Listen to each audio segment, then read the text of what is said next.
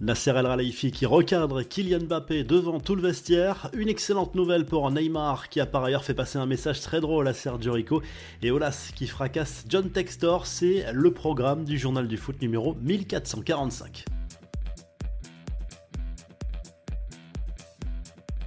Le nouveau coup de pression de Nasser El Khelaifi, le président du PSG, a assisté mardi à la première véritable séance collective dirigée par Luis Enrique avec l'ensemble du groupe avant de s'exprimer devant les joueurs.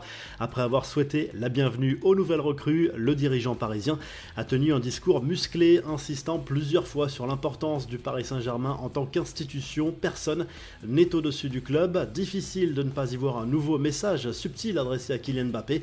En revanche, El Khelaifi n'a pas discuté individuellement avec euh, l'attaquant parisien. La donne n'a pas changé. S'il n'y a pas de prolongation, le PSG écoutera les offres des autres clubs.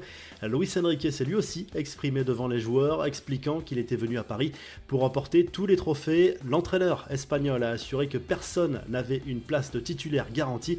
Sous-entendu, tout le monde devra se battre pour sa place. Neymar, lui, voit enfin le bout du tunnel. La star parisienne n'a plus joué depuis le 19 février dernier en raison d'une blessure à la cheville droite, mais le PSG a indiqué que le Brésilien allait pouvoir reprendre les entraînements collectifs cette semaine.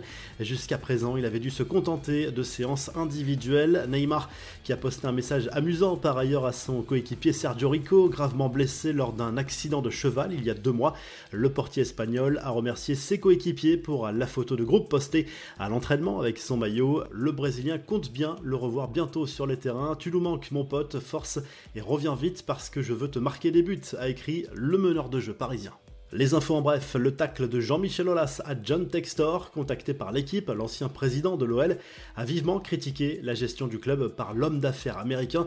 Une réaction en lien avec la sanction confirmée par la DNCG sur l'encadrement de la masse salariale et des indemnités de transfert. Moi, je n'ai jamais été inquiété par la DNCG, je n'ai jamais eu un quelconque problème en 35 ans de présidence, a souligné l'ancien boss de l'OL.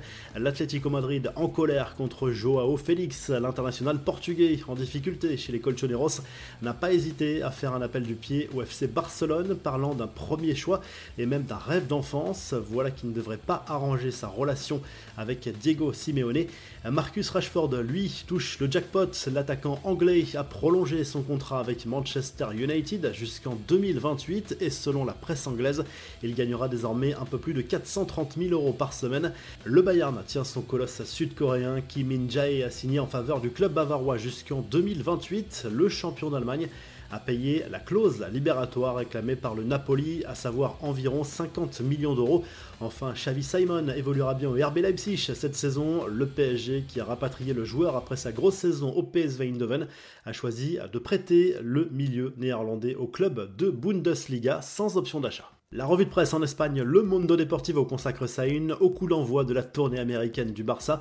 Le club catalan qui vient d'officialiser l'arrivée du milieu de terrain Oriol Romeu s'est envolé pour Los Angeles au programme 4 matchs amicaux face à la Juve, Arsenal, au Real et à l'AC Milan.